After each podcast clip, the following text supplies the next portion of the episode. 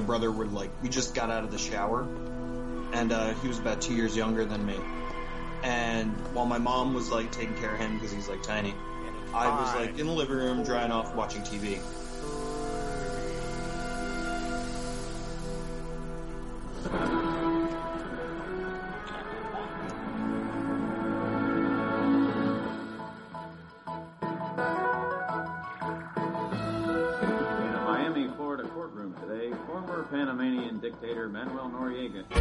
Whoever the newscaster was starts kind of getting my attention. Chris. Saying like, hey Chris, hey Chris. Hey, Chris. And it's saying, Don't don't worry. Everything's going to be okay. And one day, we'll be back.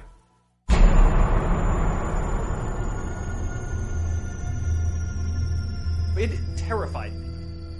I remember screaming to get my mom, bring her to the TV, who now was back to doing like normal newscasting because that's you know what it was, and her basically explaining to me like TVs don't talk to you. That's ridiculous.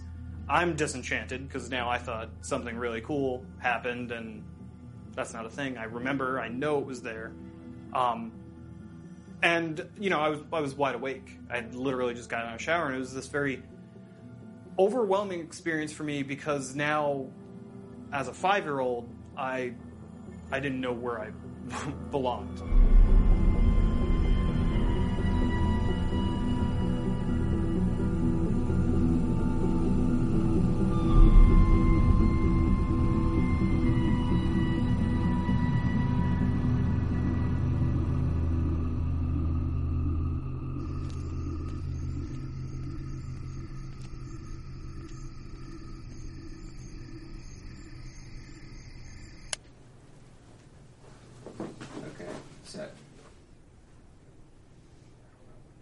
So how did this start, Jeff? Um, it's probably about ten years ago. I was my girlfriend at the time and I we were talking about just different paranormal stories, and she started telling me about me about how sometimes she would wake up in the middle of the night, just like unable to move or breathe, and she said it felt like there's like an evil presence in the room with her, and that it would just like kind of like torment her, and then she would eventually wake up and it'd be like it was just a dream, and after she told me that, I didn't really know what to make of it. I was like, okay, I get, I got involved with some crazy girl, and I just kind of changed the subject, started talking about something else. Then, about a week later, I laid down to go to sleep. And just as I started to drift off, I felt my body just become extremely heavy.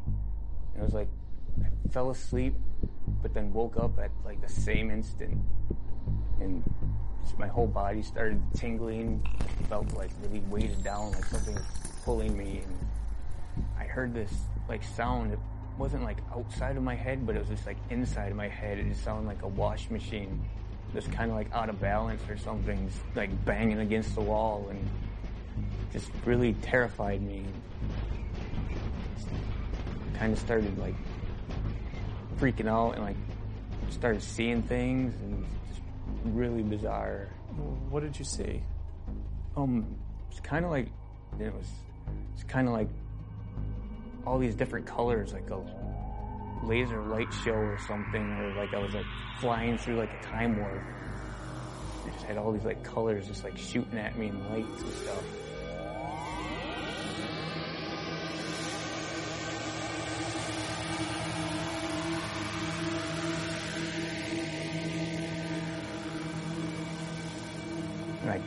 Had found that I had zero control over my body. Like no matter how hard I tried, I couldn't move my arms, my legs, nothing. And so I really started to kind of have like a panic attack because I didn't know what was going on. I thought I was dead. I thought it was like a stroke or something.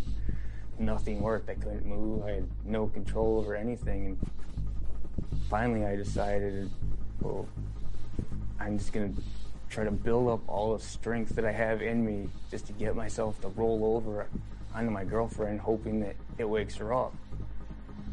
So it's just like this last ditch effort of everything I had. I just like wrenched my body. As soon as I like flipped over on top of her, I woke up. and I was still laying in my original position, like none of it had happened, and I was just completely shocked. I had no idea what was going on, I just did not know what to make of it.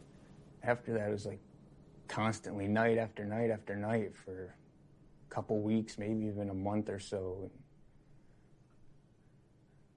Just did not know how to process it at the time. so finally, I told my girlfriend about it. I was like, okay, this is what's happening to me. I think I need to go to the doctor. I think I'm having strokes, like mini strokes or seizures, maybe even. And she's like, no, that's exactly what happens to me. And it's like, that's what I was trying to tell you about.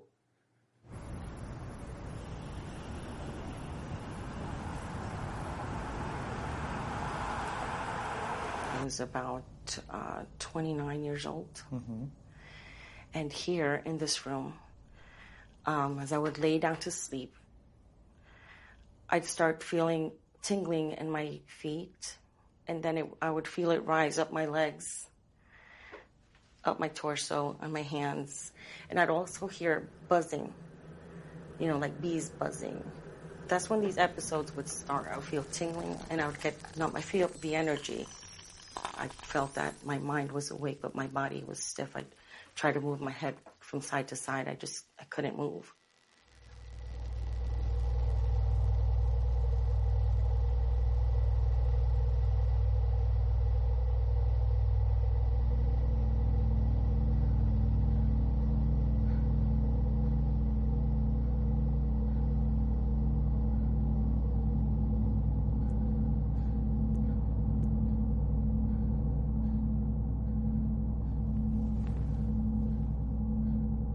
And in that moment, I would hear tapping on the window. They would tap here. I would hear tapping. And I'm thinking, well, maybe it's just a squirrel or a raccoon. But it was like a pattern. It was definitely a knock. And I would open my eyes and I'd look toward the window and then it would stop. But after a while, I started feeling an actual presence.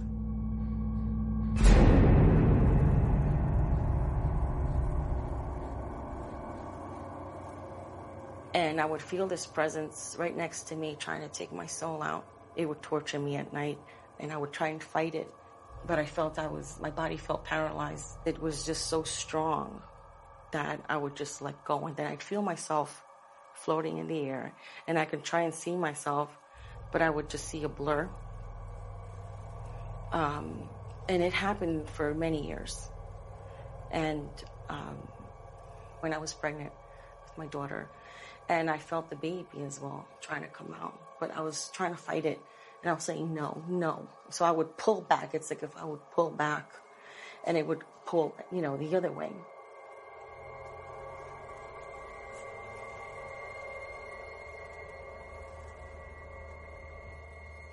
When I was in my mid to late 20s, I had a really awful breakup. I was miserable because I was like so brokenhearted, and I started my first teaching job around the same time, so I was super stressed out from that.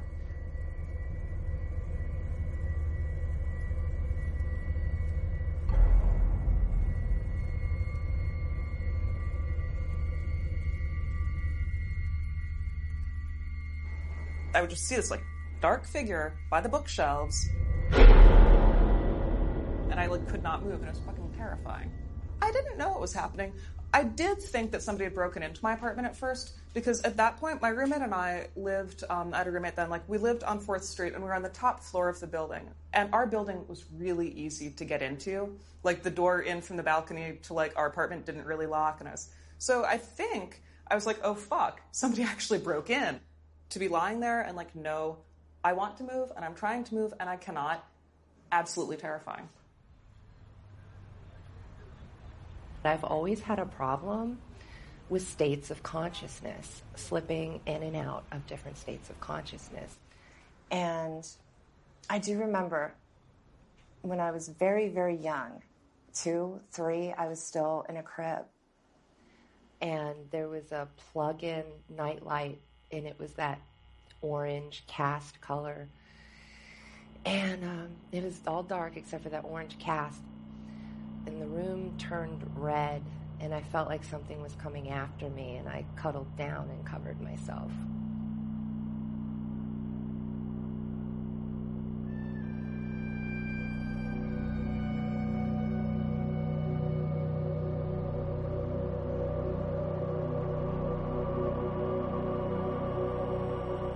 It was my earliest memory of the scariness that happened to me and continued to happen.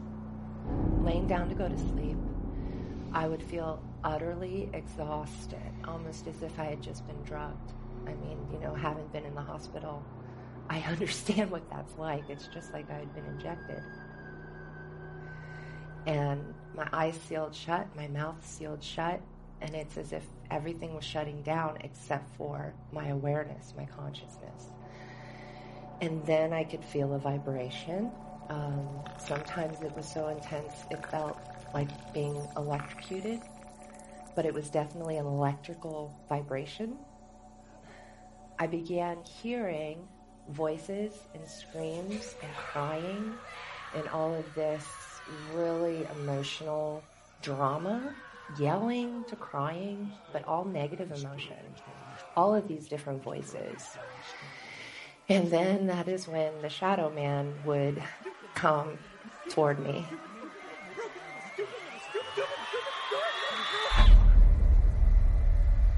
And he looked just like a three dimensional shadow. Uh, outline, just perfect. And he would walk disjointed. And he brought the vibration with him. It's as if it was emanating from him. And he would come towards me and I would just feel that. Hear, hear, I would hear all the sounds of hell. I don't know any other way to put it. And feel his awful vibration. And I would have a fight flight response. And I would completely, you know, freak out try to scream or get away. And many times the intensity just continued. And I was very scared. And I was I was upstairs and I didn't feel like anybody was gonna get to me if I screamed. It's very dark. And it scared me forever. I mean, it really scared me to the end of my wits. And if anything was going to drive me insane, it was going to be that.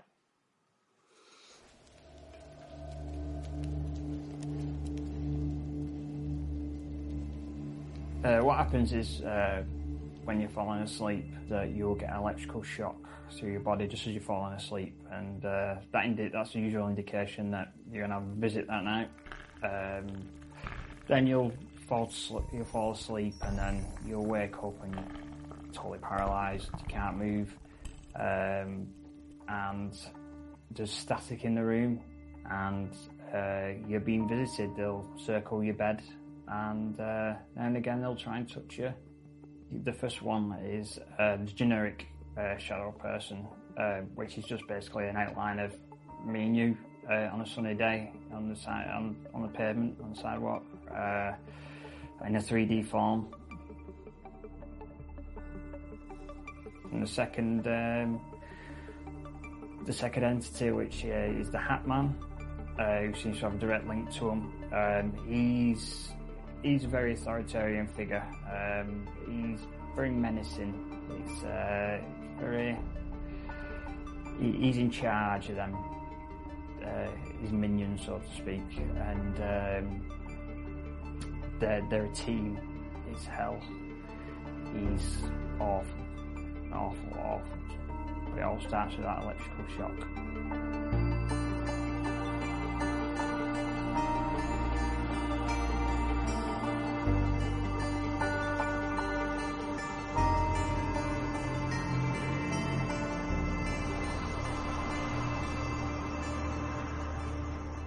I have my two separate lives. I have my life like we're here talking about it, and it's you know it's cool, and I go to work, and then when I go to bed, I have this whole other life that I have to deal with.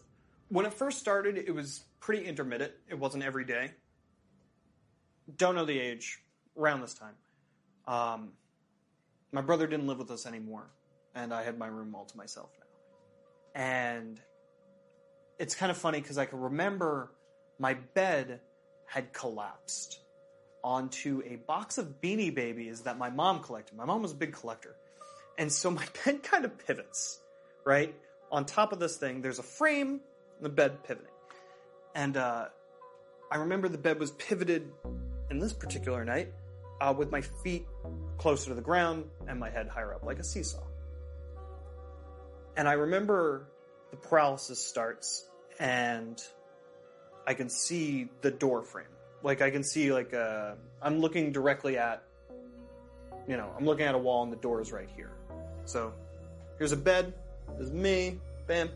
Uh, straight forward, there's a door that exits, right? And there's the light from the hallway.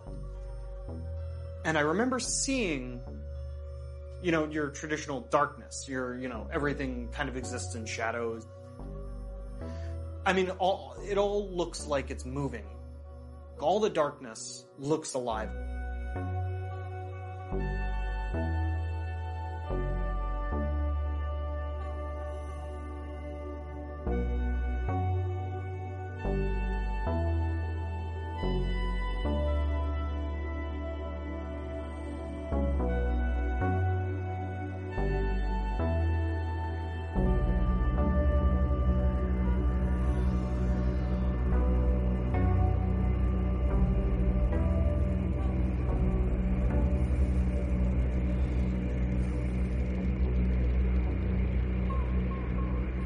Remember seeing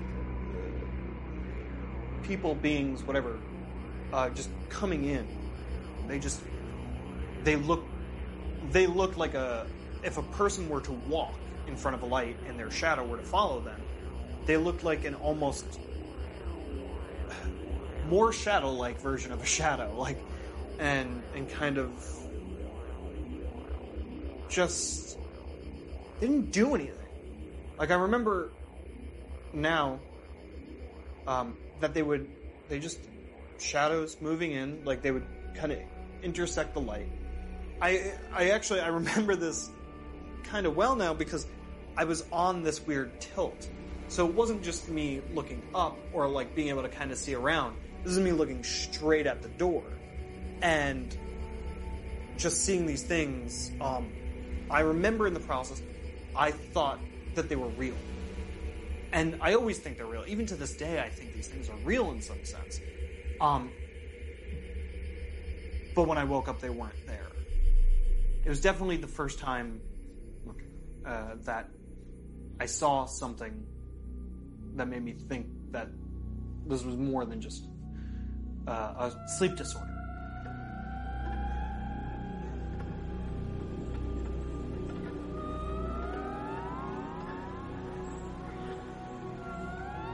I do remember it happening as far back as when I was a little girl.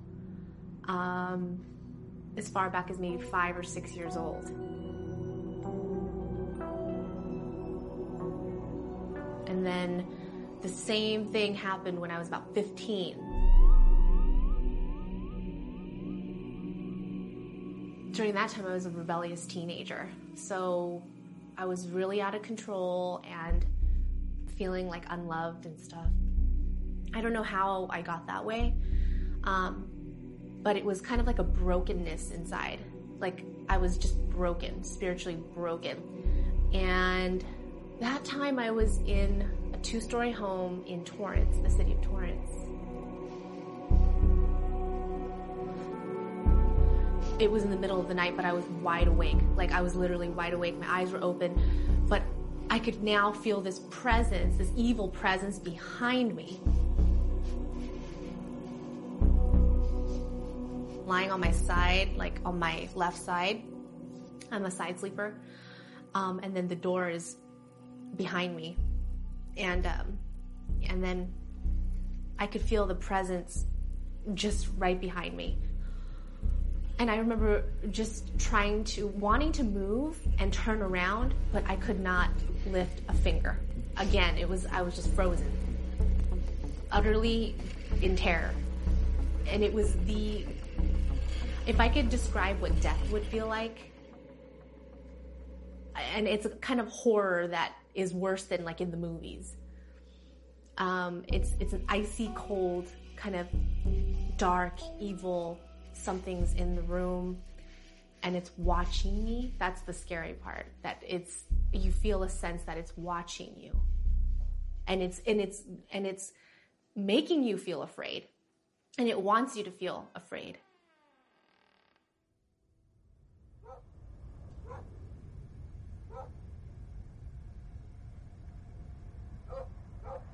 Uh, I was a year and a half old probably, and um, I, I was born and raised in rural Vermont um, in an old farmhouse, about 100, 100 plus years old, and I was in the middle of the woods.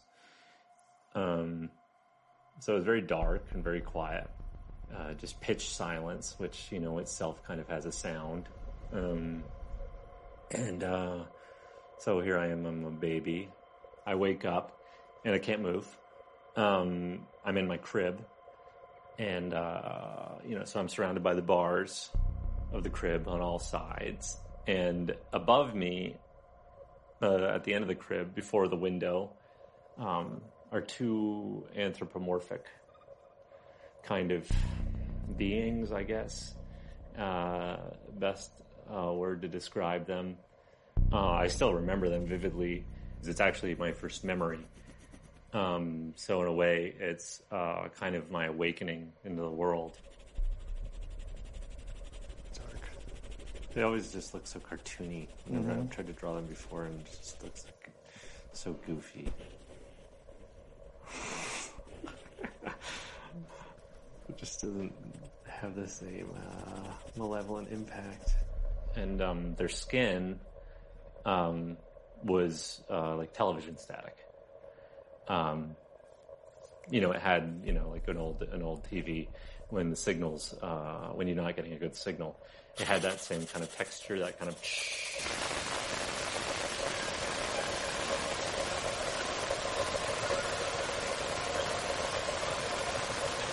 They were um, tall, kind of thin, these kind of thin limbs and these long uh, fingers. And they had uh, these very simple faces, almost cartoonish faces of, uh, you know, these two inky eyes and this big, like, inky smile on their face. This kind of you know, tickling, tickling, tickling fingers. These like long, slender. They were laughing, you know, and here's my little feet, you know. they were tickling me. Couldn't, you know, I was paralyzed. I couldn't move and I couldn't stop them. And they were laughing about it. There was kind of like laughter, like, ha ha ha, like there, you know. And bars, these two anthropomorphic things, the windows.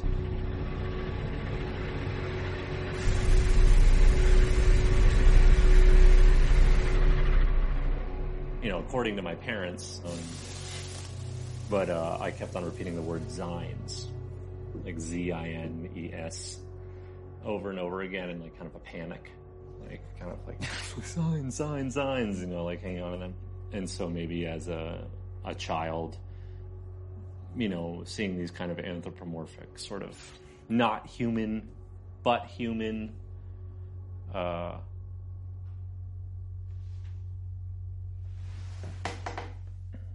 so I wouldn't sleep in my crib again.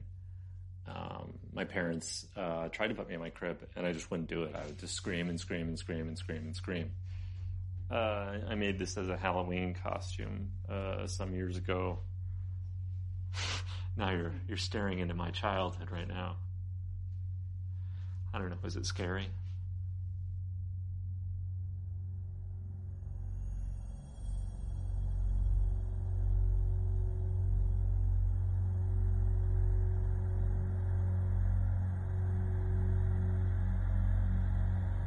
Seek any medical help? No, because I didn't think I was going crazy. I knew what I was experiencing was real. Um, and I didn't want someone else to come and tell me, well, no, that's not real. Did you seek any kind of help? Did you try to do anything to keep it from happening? Did I get an exorcist? No, I did a Google search. I got on the internet very early uh, compared to most people in about 94, maybe. I'm totally guessing 94, 95. And one of the very first things I looked up was the Shadow Man and Nightmare. And from there in the search engines, it wasn't very far down the page, sleep paralysis. I was like, wait, sleep? Frozen, sleep paralysis. And I called my mom up right away. I said, oh my gosh, mom, it's sleep paralysis. That's what they call it. It's a thing. she was very excited too, and she wanted to understand more about it because she felt that maybe something medical could be done so that we no longer had it. Because when the scientists figure it out, they figure out a medicine go with it, right? So we felt that we would actually have answers and medication or something to make it better. I called and the doctor made an appointment and came in and explained to them what was going on and my doctor said that she was kind of concerned that maybe I was having seizures while I was sleeping and so she set me up for like a CAT scan, EEG and all that. So I went in for those and my results for the CAT scan were normal, but the EEG came back with said um I had abnormal results. That's all she said. You have some abnormal readings. You have sleep paralysis. It's just caused by stress. So if you just make some lifestyle changes, it'll go away. But you get a cut and paste answer from doctors. Uh, you're stressed. Uh, change your lifestyle um, without asking what your lifestyle is. There's no answer. It's just a dismissal of basically they don't know, and if they don't know, then they don't they don't care. uh, every time I would talk to like a psychiatrist, I'd be like, I'm having this sleep problem. Like, this is what happens. This is what it feels like. They'd be like, oh, okay, okay. Tell me about like, you know, your, how you doing at home. And I would always try to be like, no, no, no, let's talk about this hideous sleep problem I have. She seemed really interested. She just like leans in and she's like, and it's not sleep apnea. And I was like, I know that. And she, she just said, that's really messed up.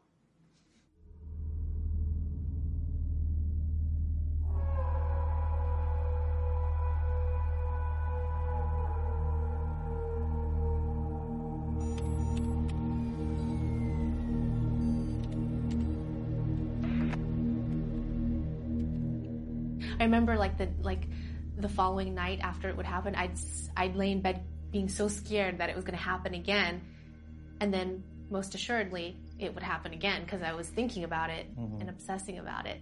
Like when I'd go through like the dry spells, basically, where I wasn't having it, if I started telling somebody about it, then it was like almost 100% guarantee that I was going to have it that night. This is in our college apartment, Okay. so I was here.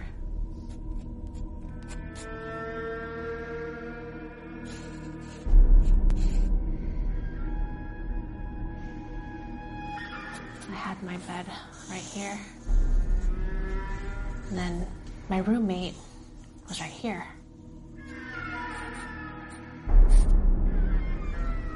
And the blobs, I saw these black blobs. I could see them, blobs of black, coming onto my bed.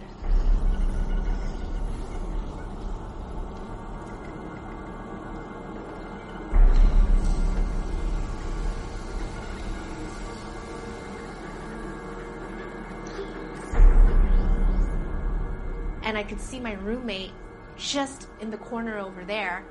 And I was trying to scream her name so that she could help me. And she's sleeping away, and I'm straining to talk, and nothing can come out.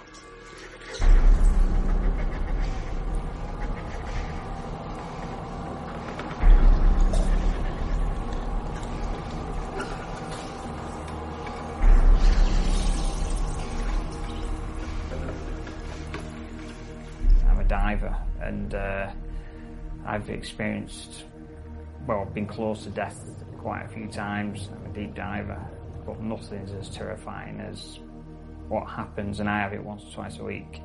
When I was about 10 is when it started to happen every single solitary day of my life. nobody ever really took me entirely seriously, you know, um, even though I was a petrified little boy, you know, terrified to be alone, hated my bedroom, hated the room below my bedroom, and had sleep paralysis probably every night. Um, you know, had voices talking to me in the sleep paralysis, very abusive experiences. Hey, Forrest. You just won um, Giant Insect of the Month Club. Insect of the Month Club. We're sending your first prize up to your bedroom right now. You know, again, goes back to the fact that, you know, because it wasn't like a real experience, if somebody had come into my bedroom and some creepy guy was whispering to me every night. You know, my parents would definitely have done something about it. But the farthest they went was um, kind of being like, well, maybe we should take him to a psychologist. No. I was trying to fall asleep.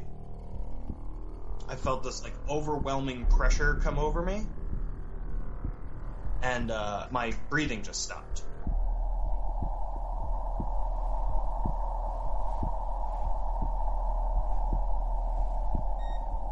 My body uh, was trying to kind of tell me, I'm going to kill myself now, and you have the option to stop that. if I want to continue to breathe, I have to actively override whatever else is going on. Uh, I have two options. Either try to break free of the paralysis, or um, I breathe. You know, that was that was kind of the beginning, and that was the beginning of me being afraid of not going to sleep, but you know, I would just pressure myself to wait till exhaustion to fall asleep for the most part. Because uh, after that, it, it just never stopped. Um, kind of ever. You know, I'll get it just about anywhere. Uh, some places will be much worse. And the voice is different by place.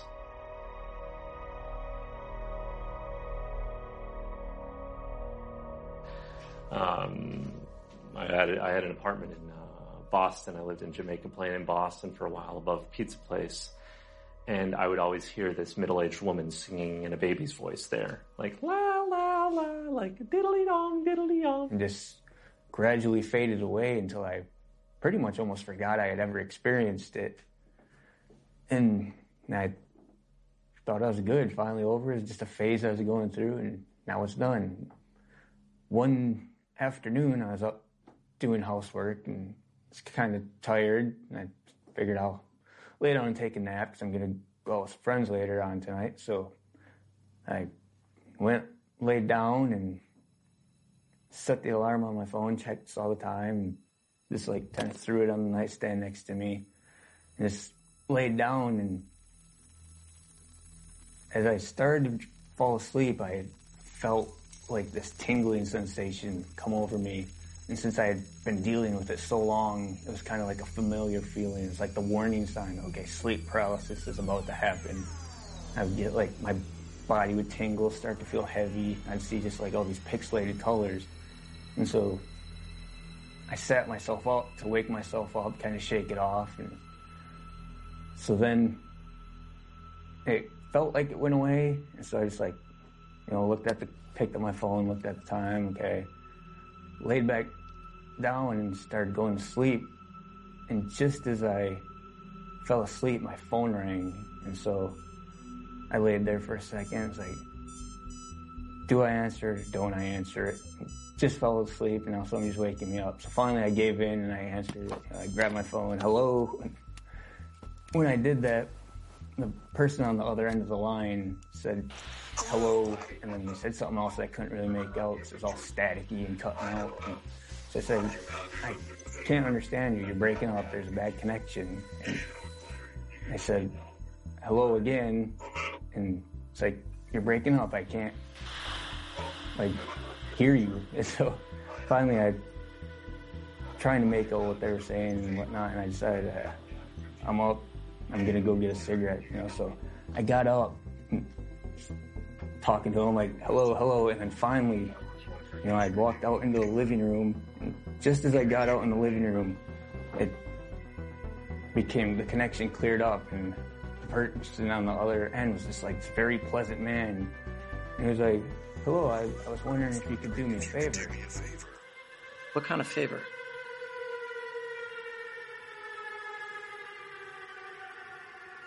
Let me in.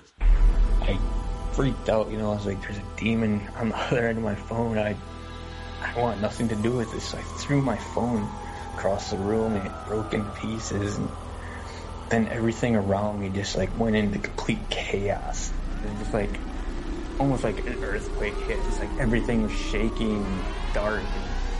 my whole body started vibrating. It felt like something was trying to like rip me out of myself, kind of like pull my soul out. You know, just like trying to process this, like what's what's going on. You know, I'm just absolutely terrified. And so I did the only thing I could think to do was I just started praying. And I was like, God, if you're there, help me. You know, I, don't know what's happening. Just please, somebody help me. And as soon as I said that, felt like somebody just grabbed me from behind and just like yanked me back like down the hall and just like slammed me back into my body. And like I hit my body and I like sat up instantly and like looked around and was like, did that just happen? What was that real? And so the first thing I did was grab my phone, you know, I'm like looking through, okay, who did I just talk to? And like, no, there was no missed calls or no answered calls or nothing. And I had looked at the time and it had only been like two minutes since I had initially laid down to go to sleep. Um, I did tell my mom, and she just kind of told me I'm nuts. She's like, it was a bad dream. It happens all the time. No, mom, it wasn't a dream.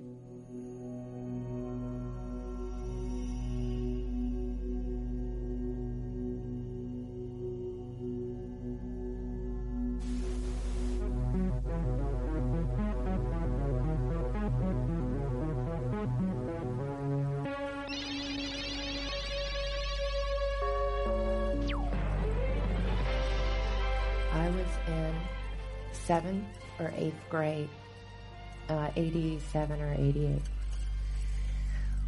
And I saw Nightmare on Elm Street with my mother, thank goodness, um, on cable. And she was like, "Oh my gosh, this this is like our dreams." I was like, "Yeah, I know." so we we definitely agreed on that. And I kept watching it because I wanted to find some clues, some answer to what was going on. And of course, they mention a little bit of myth in the movie, but not enough to really research. Did you ever read about the Balinese way of dreaming? No. They got this whole system they call dream skills. They get all their art and literature from dreams. Just wake up and write it down. Dream skills. What if they meet a monster in their dreams? Then what?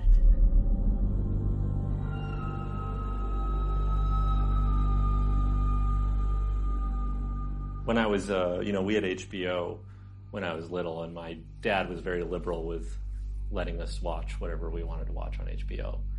Once he was watching a movie, and I, and I, I just kind of like wandered in, and I didn't really know what the movie was, and uh, and then this uh, creature emerges from behind a, a dresser, and it's like it's an alien, and it's like the it was the movie Communion with um? The guy who was in the dancing video.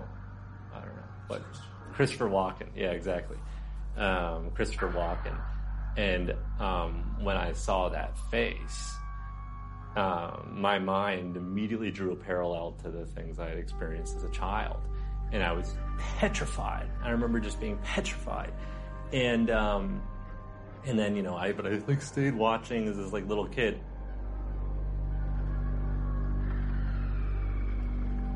And uh, you know, and these images I like remember as incredibly shocking images to me as a child, because it was the first time that the kind of things that I had seen aligned with something that that was known about or was explored.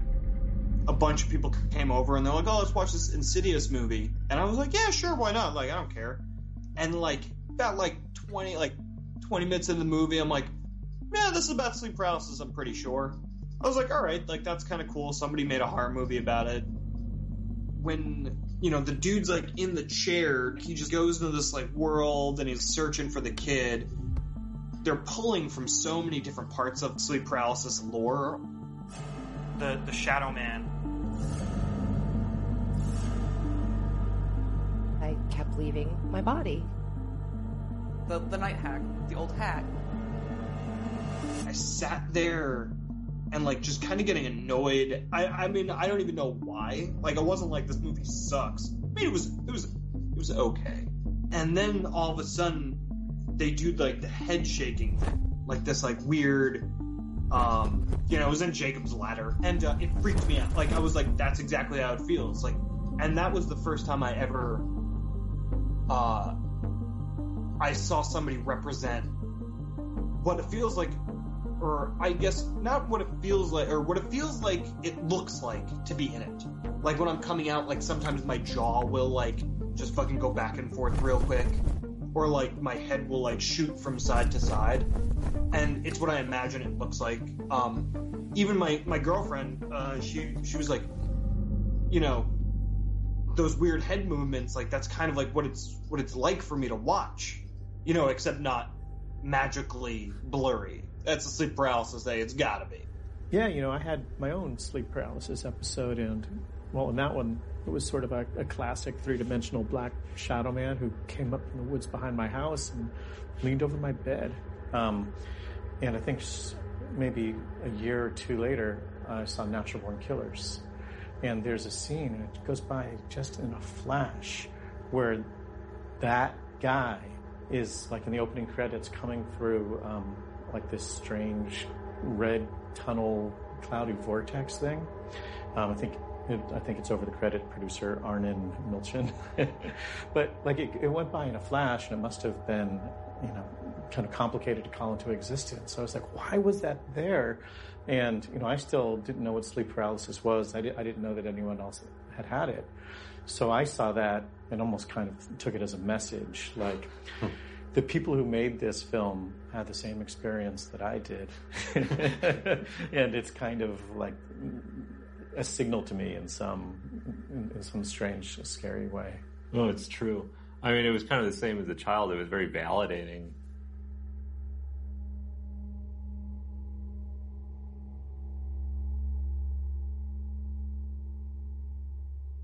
I, I never thought it was my mind playing tricks on me. I just knew something bad was always happening to me. And I, I didn't I didn't know what to do about it. I've prayed my whole life. I still pray. I'm a very spiritual person. However, prayer never made it go away, even when I was within the attack. I would pray within the attack, and still, no help. I started exercising, started eating better, cut back on caffeine, and doing all that kind of stuff. And just no matter what I did, though, it was had absolutely no effect on the sleep paralysis, and it just kept happening like night after night after night. I finally decided to go to one of these ladies that read cards. And she says, I can't look into your house. I'm trying to look into your house, but uh, I see this black shadow over it.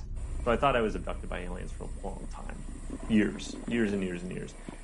Before I went to bed every night, I would lay in my bed and close my eyes and just pray, um, not tonight, not tonight, not tonight, not tonight, not tonight, not tonight, not tonight. And I would just repeat it over and over and over in my head as if I had some kind of psychic bond with my alien abductors and that I could communicate with them telepathically and just plead with them to make tonight not the night that they would come back and do that to me.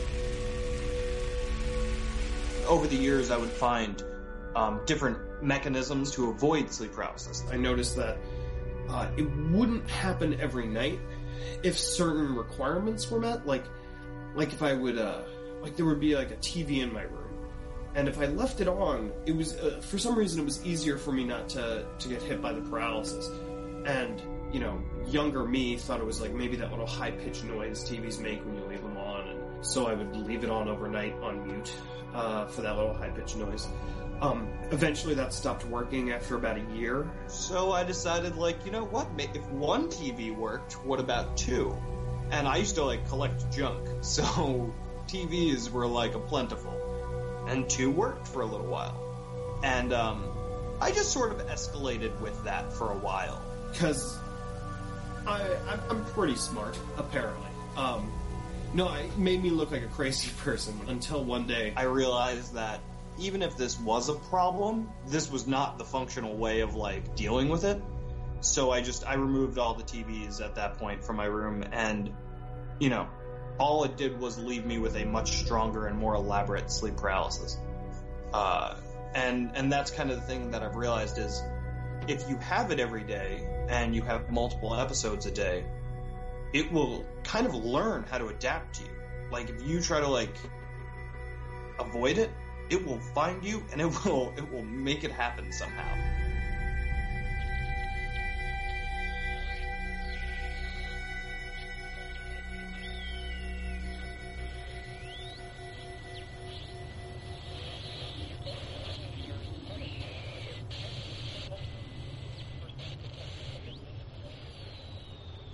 And um, another time, I actually felt it go on the bed. You know, as if it's climbing up. I was laying there, and it came here. I just closed my eyes.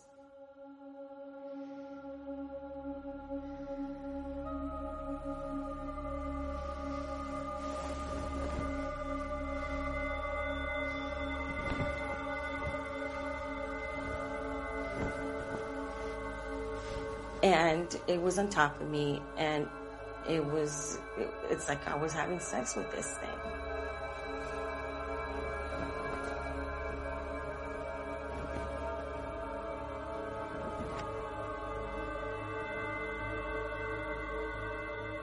And i said oh my god this is this can't be real. This can't be real. This demonic thing and i don't know what why am i feeling this? What else is going to happen next? But it happened. Did you see anything? I didn't see anything. It was just the feeling. And then it was gone again.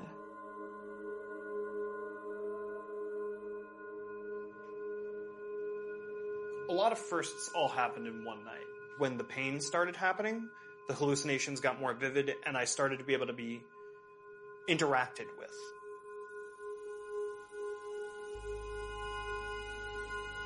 I go directly into this very you know, lucid dream. I remember it's uh, the architecture of this world or this dream. Like it was just very angular, and I'm just kind of walking around. There were like stairs that went down to places that they should have thought out a little bit better.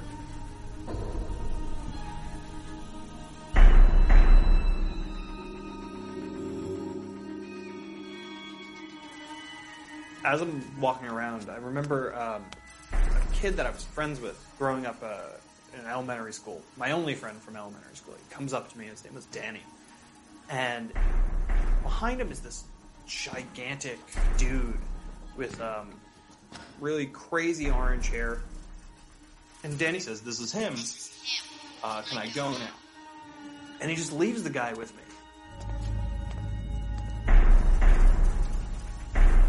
And he, he repeats, "You know who I am." I start thinking of like, well, I don't know you. I, I, I don't. I start listing places. Do I know you from school? Um, do I know you from McDonald's? Because I used to work at McDonald's. Uh, do I remember you from the Comic Book Depot, which was the, my comic book store? And he just keeps on going, um, no, but you know who I am.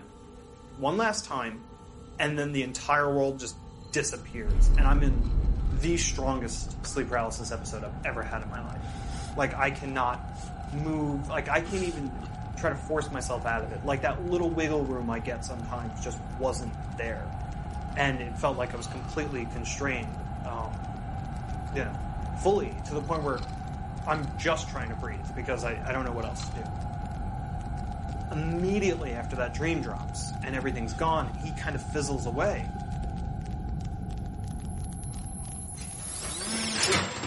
And this is the first experience with pain. If I had to describe it, picture like a claw machine game. You know, three three little things. And that's when the pain starts coming in.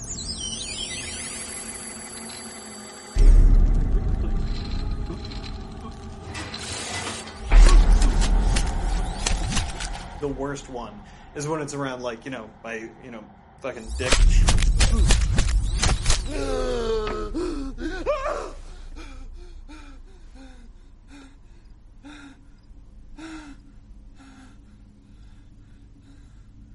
And I still felt the pain after I woke up. I did not go back to sleep that night. I remember, and I think I just played video games until the morning and kind of questioned my existence. Like I, I just remember being like, and this is different now, and now it hurts, and now there's a dude talking to me, and like, I that was kind of when I started to feel a little crazy. Like I started to feel like something was definitely wrong. Was it me? Maybe. Was it something supernatural? Maybe. I immediately stopped being an atheist. And sometimes they're very um, articulate, like that one was when I was like a little boy. And they'll be like, "Oh, I can talk to you, and I know your name," and and this and that. And sometimes they're just like um, gobbledygooking, just blah, blah, blah, like they don't have the capability to speak anymore. When I was older and I went back um, to the house and was staying there, I mean, I hated going back to that house. You know, I had other bad experiences there, and so I, I hated going back there. I hated sleeping there. I would usually, if I go back there and visit, I leave the TV on because it's just such a, an overwhelming force. So I fell asleep and I had this nightmare. And then I woke up and then I woke up into sleep paralysis. And I was like, oh, hmm, you know. But I was so put off by the dream that I wasn't immediately shocked by the state of sleep paralysis, which normally is what it does. And I could kind of see out of the corner of my eyes that there was this man standing down at the end of my bed, kind of like a slumpy, like old man. Hmm, looks too young for some reason. Maybe it's his posture. And uh, and I'm like, huh, just kind of like, oh, that's weird. So I'm laying there, and uh, there's this man down at the end of the bed, and uh, and he says to me, he says, oh, Forrest, you just came all over your mother's sheets. You just masturbated all over your mother's bed sheets. You're disgusting. A pervert. And I had not masturbated that night, I will say, but his voice was immediately familiar as the voice that had talked to me was a child. The same voice. It was like, um, it was like as if, uh, you know, you get a phone call from a relative or somebody you haven't talked to in a while, run into an old friend and uh, hear their voice first, and you recognize the voice. You haven't heard it in a long time, but you know it, and it's that person. And when I had that experience, I'm like, oh, it's that voice, that that man. I've seen him like two or three more times in that physical incarnation. But I've also had like times where I've seen people that have approached me the same way and I felt like yes, that's him. Like I like, it was a different body, but it was that same entity that was talking to me. We had a friend staying over. Like we had we had like people over that night and we had like a one bedroom tiny apartment. So like we were all like kind of crammed into my bed. and uh, I remember I had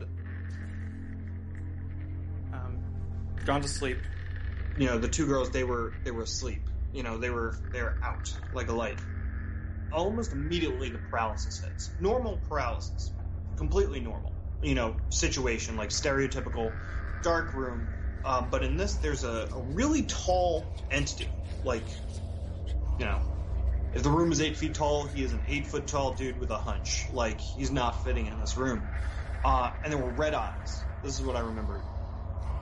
And, like, very Mothman type shit, actually. And it starts talking to me. He repeats, You know who I am. You know who I am. You don't know who I am right now, but I know you, and you know me. You are going to die.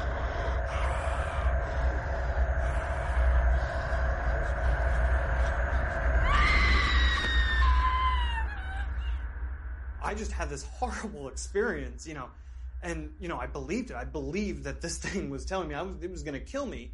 I'm going to die, and I'm sitting here feeling bad for her that she's freaking out, and I'm, I'm trying to calm her down. I figure out she has. I figured she had a sleep terror or something like that. And she's telling me that on her chest, she saw something on her chest, like a cat with red eyes, and it was looking at me, talking in a language that she couldn't understand. Like it was on top of her, but threatening me.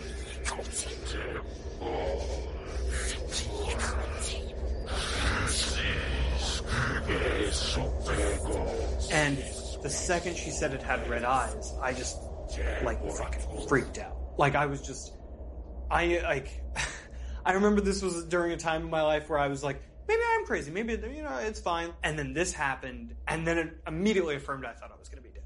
Like I just, I was like, oh, I'm, I'm going to die. And like shit like that immediately makes me want to be like, fuck like regular life. Like, sorry about the language. When things like that happen, it's very hard for me to be like, yeah, I'm just gonna go get a normal job and like live my life. Like I'm like, I want to figure this out.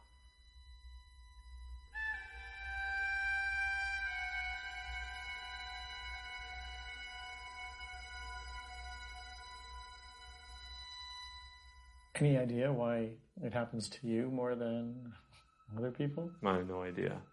I mean, I guess uh, you know, it's all just presumption, but you know, could assume that maybe it had something to do with being such a young child. You know, and having such a profound experience. You know, it's kind of like when you when you uh, see something for the first time, you know what it is.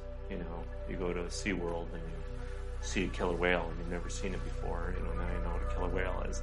I read the very few websites out there about it, and I didn't really learn anything new except for there is a chemical, melatonin, that goes into your system is released upon sleep that is supposed to paralyze you. And I was like, okay, maybe this could be medical. Um, but again, there was ev- never an explanation for the shadow man except for hypnagogic hallucinations, which is a nice word that the doctors like to throw around, but it really means you just imagined it. My guess is we conceptualize things in our unconscious based on like snippets of information that we picked up along the road somehow. If I came from an evangelical community where they really believed in evil demons, maybe my my immediate association from my unconscious as I'm like rising out of sleep would have been like, "Oh shit, it's the devil." Yeah, yeah, that's interesting. Um, although I wonder if you look at your own reaction to, to your experience is similar in, in, in a way. Yeah, ex- no, you're absolutely right. Like that's true. And like, of course, like also my unconscious is like, what is the scientific explanation for this? There must be a reason that has to do with logic. So yeah, of course I like leapt for that too. I can see it just as easily as like there's a commonality of like human experience and like how our brains and our hearts and like our personalities function. Like we're all people. Why wouldn't we see similar things? Like we're not different species. Why wouldn't we have similar go-to archetypes in our brain? So Jungian. But it can't entirely be born from you. You know, that's to say that everybody has in them the capability of bringing out these horrible things before they've even witnessed anything horrible. It's one of my theories that we're actually running our brain, we're kind of overclocking it, you know, more than we would when we're just sleeping or just awake.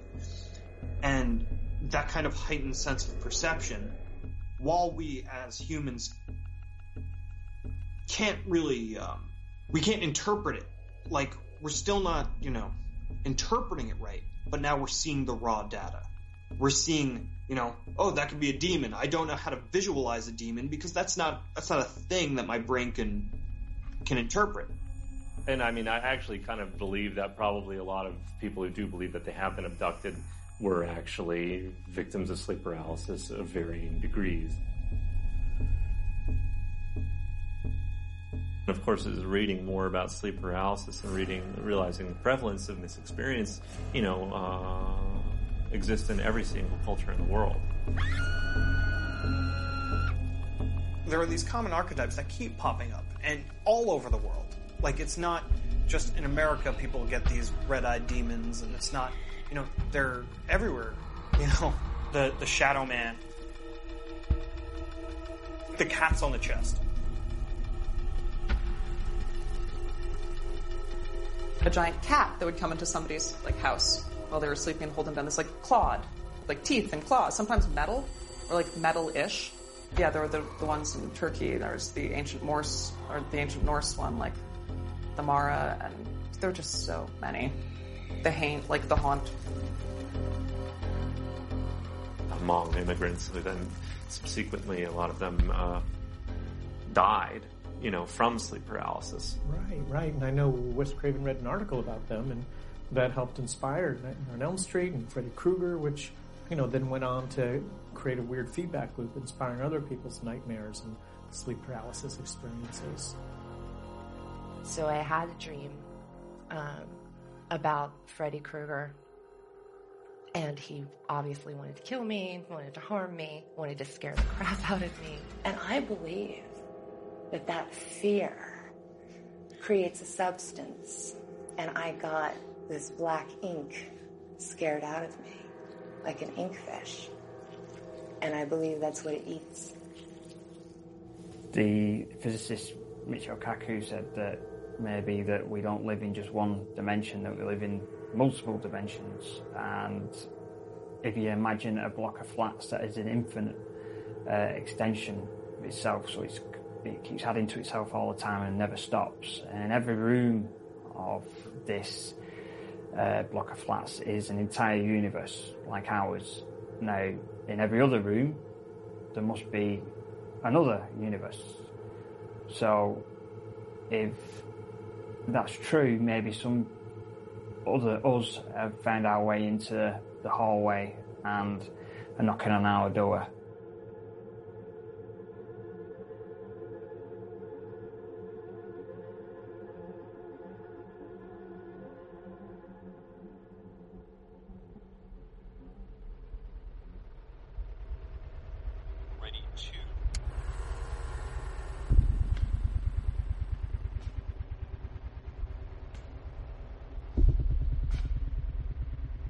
Right after my mom died, I was very depressed.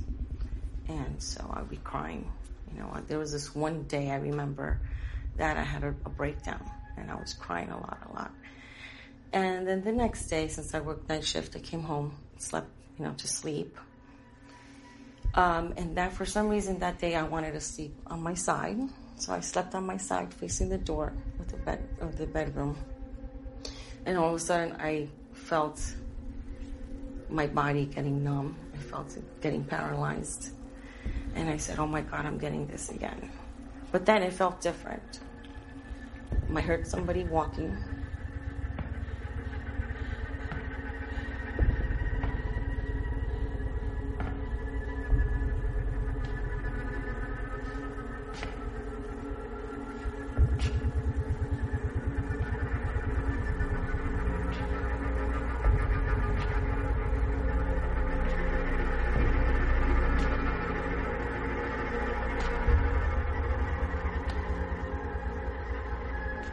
This presence came around and it came behind me. I was like this. It came behind me and it hugged me. And I heard the mattress depress also. I heard that depress, like someone went in the bed. And I felt it was my mother. And I heard her voice and she says, Honey, I'm here. I'm here. And it felt so different from that past presence because, you know, this was my mother. It didn't feel evil. It felt warm and I was happy. And I felt I was I would talk to her.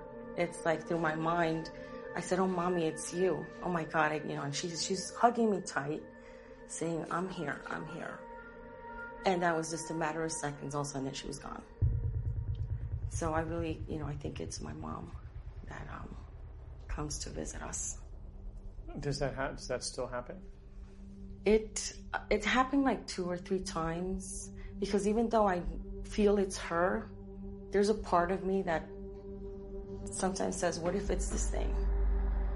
Um, because sometimes when I have felt her, all of a sudden then it kind of switches, and then I do feel like if there's another presence, and then I don't know if it's this thing again that used to haunt me back then, or if it is still her, even though it does feel different. I, I could tell the difference in both of them, and I have said, "Who are you?" But of course, I don't get an answer, and then it just lasts a few seconds and it's gone.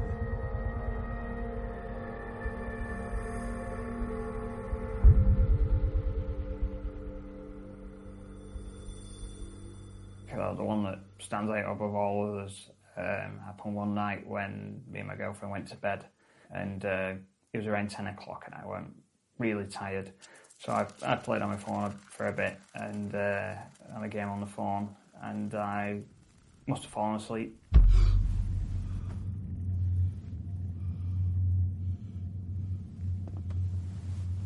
When I woke up, I stood outside of my bed in a very oppressive atmosphere. Uh, I can't describe the atmosphere to you unless you were there. I mean, it, it, I've never experienced it before, and I've never experienced it again like that. It's a kind of a very staticky, uh, just present presence of evil. And as I turn to my left, I see my girlfriend in bed, and I see me in bed. And now I'm confused, but I also see my eyes open. And then I heard myself laboured breathing, which is what I do when I have a sleep paralysis attack. I'm shocked, scared, and I don't know. I, I, I don't know what, what's going on. I'm confused more than anything. I can't, I can't think straight. I don't know what's going on. And almost instantly, as I'm thinking that, I can see three beings over in this corner of the room.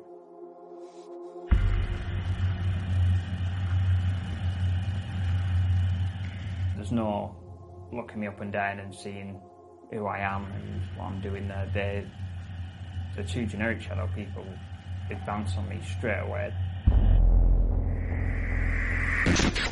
A grapple ensued between me and them.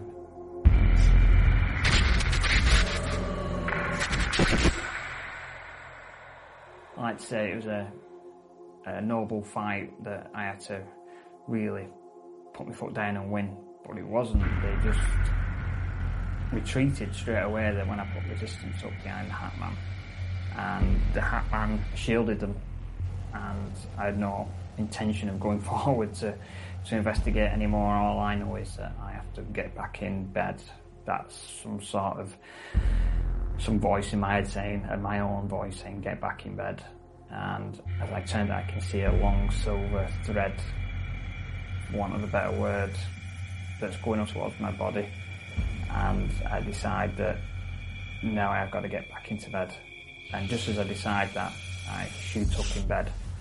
Uh, there's no in between going back in my body or whatever. It's just I'm there. I'm, I sit straight up and I go downstairs into the kitchen, get a drink, and I'm instantly hit by the fear that and guilt that I've left her on their own upstairs because they're still in that room. I know they're still in that room. And as I go back upstairs, I sit in bed and I stay up all night. And it's like I'm on watch.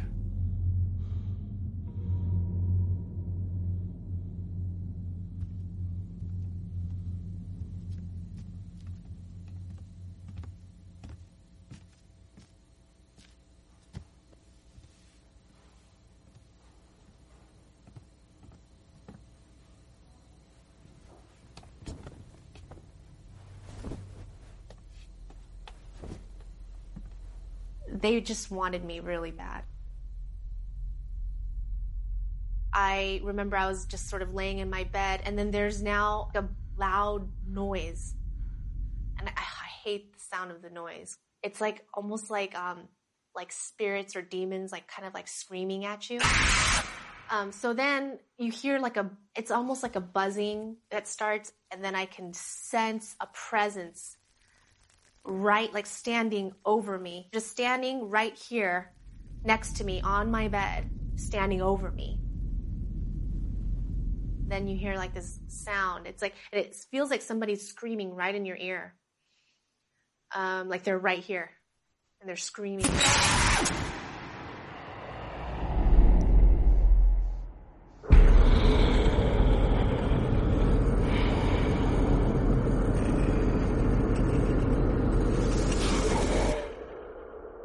Can sense the color red, as if they were wearing something red, like a dark red robe of some kind, or something red. And I, tr- I tried to look at the face, but I, I couldn't. Like every inch, every centimeter feels like a ton. And so I'm trying to move, and I want to see it, and I'm looking, I'm like straining to look up, straining to look up. I, I could I, I could barely move my head. It was almost like going like this, like.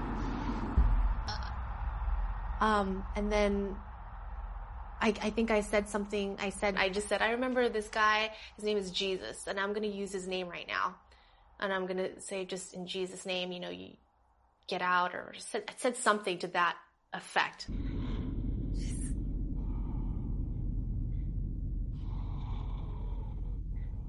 Jesus. Jesus' name. In Jesus' name. Get out. and I, f- I suddenly sensed that the demons or the the thing that was happening to me, that evil presence, just left, gone. Um, and it was amazing. It was like a feeling of victory.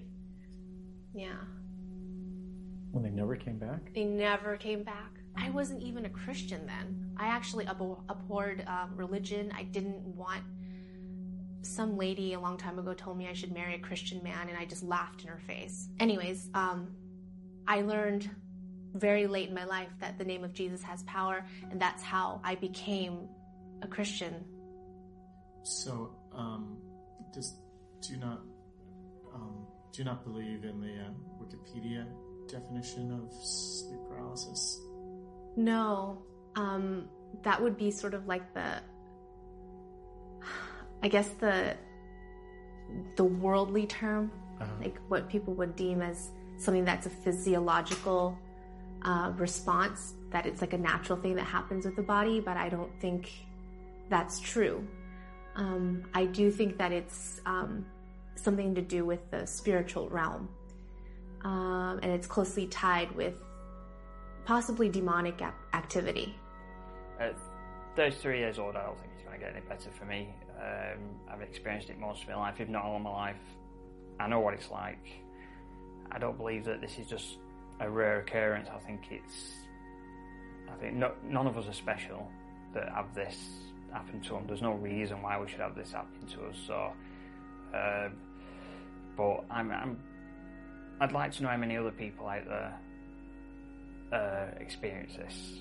Uh, I know there are quite a few, but I think there's a lot more.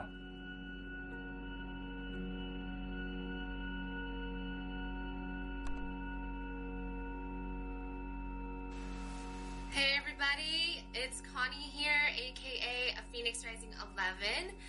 Thank you for joining me. Um, I first want to start out by saying that I'm about to tell you a very personal story, and if you get weirded out easily or you're not that open minded, So you made a pretty powerful YouTube video about your experience. Do you watch a lot of other people's uh, sleep paralysis videos? I don't I don't really like to listen. Um, I haven't seen a lot of other people's sleep paralysis um, Mhm. videos. Although people do send me their stuff, I, I just am not in a place to want to listen to that kind of stuff anymore. I don't know why. I feel like it's just, it's like kind of like that's the past. Um, and I'm not in that space anymore. That I, you know, I found faith and I, I met my husband and I never thought I'd get married and So you're actually trying not to think too much about sleep paralysis anymore, Yeah. despite. Yeah, I mean, why? Yeah. For what? You know, um,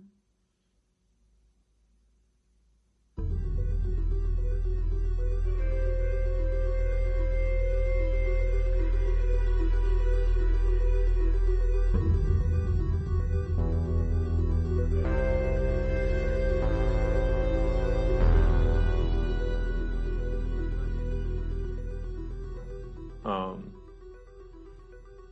I was uh, dating a girl. Was pretty crazy. She was kind of like really into being very naturey, not like a hippie, but kind of like a crazy wood spirit nymph thing. it was kind of her her vibe. You know, all her clothes were like stitched together. Like um, she was crazy. She would do things like say. Uh, start walking out in the middle of an incredibly busy street, and I would try and stop her, and she'd be like, "No, no, the spirits are guiding me," and she'd have her eyes closed and just stop. I can't believe she was survived. So she was definitely on the cusp of something. So was I. I mean, we were both really living in the fringes of sanity at that time. And uh, we went up to uh, a cabin uh, that my dad has in the Bay of Fundy in Canada. And we were walking out in the woods, and uh, it was getting dark and it was kind of dusk. So she um, said, Let, "Let's build a stone circle," you know, because we had just gone to a pebble beach. So we took our pebbles and we laid them all down, and then um, we decided to be receptive. You know, what that means.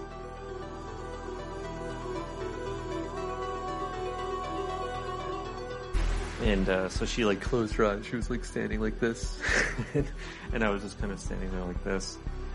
And uh, she goes like this, and suddenly she goes, "Oh, something's coming." coming. And uh, and she had her eyes closed, and uh, so she was not could not see anything, and I was looking. And it was like she was listening, and I was looking. And uh, I looked into the forest, and um, out came this uh, blue form, started approaching like this wavery blue thing. Like yeah, the same quality of those black things that you talked about, but blue, peaceful, just really like nice. And she's like, "Oh, it's she's blue." She said she's blue, um, eyes closed, you know, like this. And it came and approached, and then it just kind of stood still. And it was like maybe like six feet, like over there. I'm getting goosebumps just thinking about this. And here's here's my girlfriend, and she's just like laughing a lot, like, "Oh, she's saying such the funniest things." Like it's crazy. It's really crazy and weird.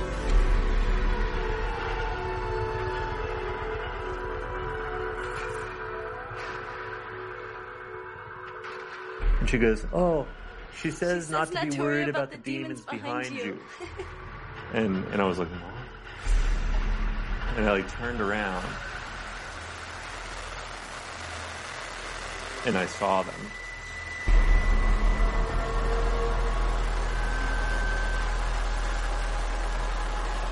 That same face, uh, the face that people see when they're abducted by aliens, the face that I saw as a, as a small child. And then in that moment, uh, I suddenly had this like um, kind of realization because it wasn't like linguistic. I didn't hear anybody talking to me, but I heard, I like felt a thought in my head, something external, and it was all about how um, uh, fear empowers bad things. To have fear when you're in a bad environment or a bad place or around a bad thing only gives that thing more strength.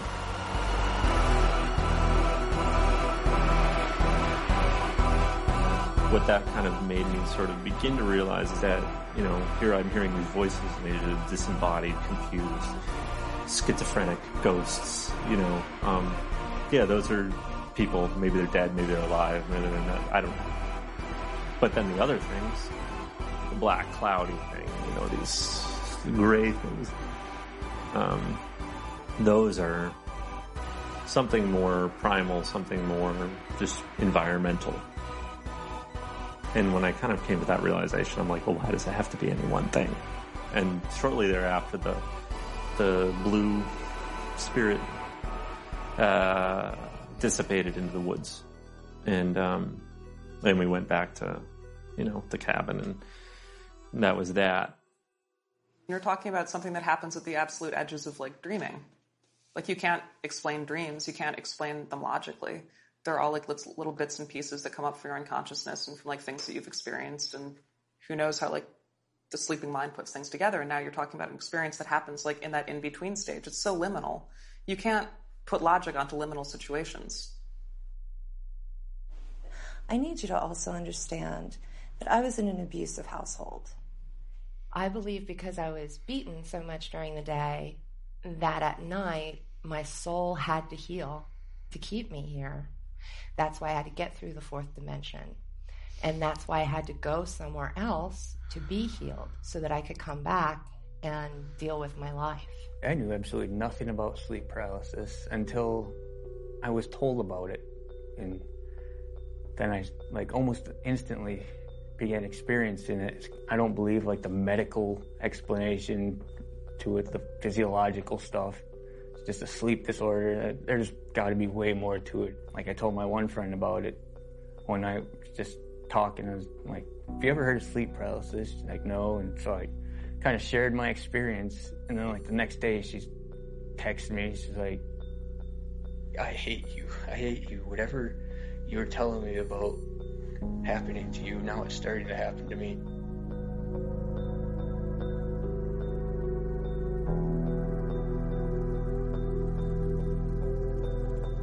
Kind of like an STD, sleep transmitted disease.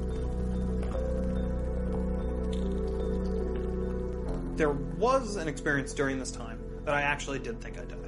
Whole dream's going fine. I don't really know what we're doing. It lasts a long time. It's like one of those, you know, three, four day feeling type dream. So I'm just kind of existing in it and sort of enjoying it. And all of a sudden, like, somebody knocks at the door. It's like two homeless dudes. And they're trying to get in, and I'm trying to tell them, that, like, listen, it's at capacity. We're at capacity for homeless people in my weird dream town. there's a, a guy on rollerblades in the background. Very nice.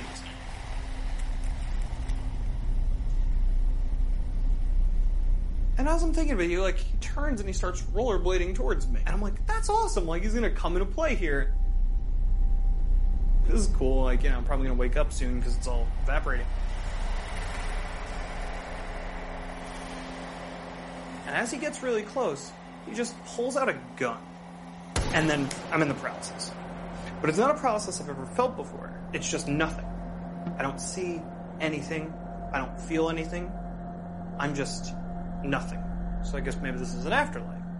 And I was like, nah, probably not. Maybe I'm in a coma. And I started to think like, sleep paralysis probably finally fucked me. Like I'm probably done. And I probably just stopped breathing and this is what happens when it happens. Like I'm just nothingness. And like five, ten minutes go by and I'm just like getting a little nervous, but like at the same time I'm just kind of weirdly serene. Like, this sucks. And I remember thinking, like, I'm gonna try to pull out of it.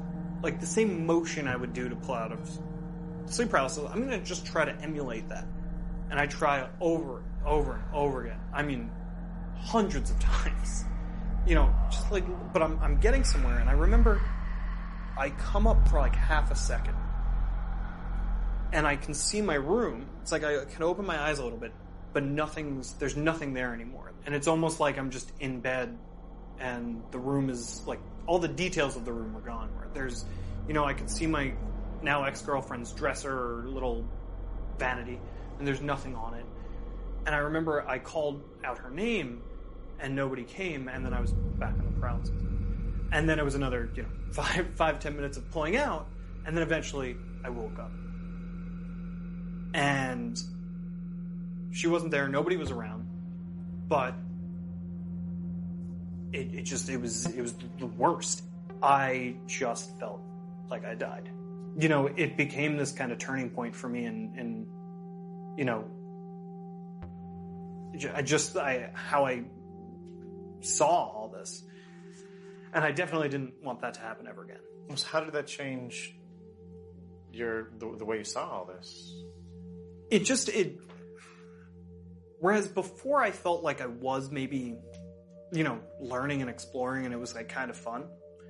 Uh, it stopped being fun. Like it, it's not like I get to, you know, like people talk about astral projection and all these like fucking awesome sounding things, like how they get to fly around and and you know, I don't know, do cool things. And I don't get that. I don't get, you know, those. I just get these weird experiences where I feel like for a second I can see something that most people can't. Like there's what we see in the world and right behind it, you know, almost like it's like everything's cellophane wrapped or something. And for for half a second that that like wrapper's gone and I could see or perceive uh, something a little bit more real, or whatever real is, um, and then it's gone. But I can see it for that half a second, and so like no matter what fear or pain comes along with it, I least get this experience where even if it's in my head, it's made something interesting. It's it's something that I can pull from that makes my life uh, almost kind of worth it. You know, which is you know for a long time something uh, I don't feel like I've ever had, and it's it's gonna probably just keep getting worse. And I truly believe that one day it will be the reason why, like, one day I don't wake up. And one day I'm just, you know, I don't breathe, I can't control the breathing, and it's done. And I feel terrible for whoever I'm dating or married to when that happens. Um, but I'm kind of ready for that now. Chris. Hey, Chris. You know, I'm ready for that to be, you know, just kind of what happens to me. Uh, but I would like to figure out a lot more about this uh, before that happens. And it's also made me feel very comfortable with the idea. Like, if something's happening that's more than I'm just crazy, then something's happening.